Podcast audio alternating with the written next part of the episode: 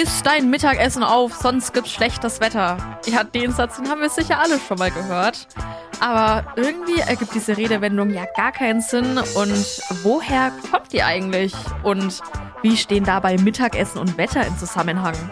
Also, die Redewendung, die ist tatsächlich nur schlecht übersetzt aus dem Plattdeutschen, denn da heißt es. Jo, ich sag mal so, nicht? Wenn du den Teller leer isst, dann gibt ab morgen gutes Wetter, mein Jung. Verstehst du das?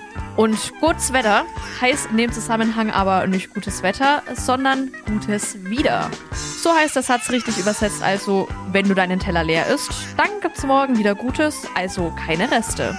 Und das ist definitiv eine Motivation für Kinder aufzuessen, denn was heute nicht schmeckt, das schmeckt am nächsten Tag gleich dreimal nicht.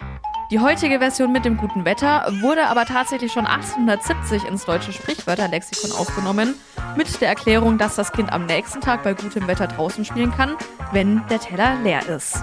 Und das ist doch eigentlich eine viel schönere Motivation, oder? Außerdem habe ich damit auch wieder was gelernt, was mir ewig im Kopf bleiben wird, anstatt dem Ort, an dem ich den Pfannenwender abgelegt habe.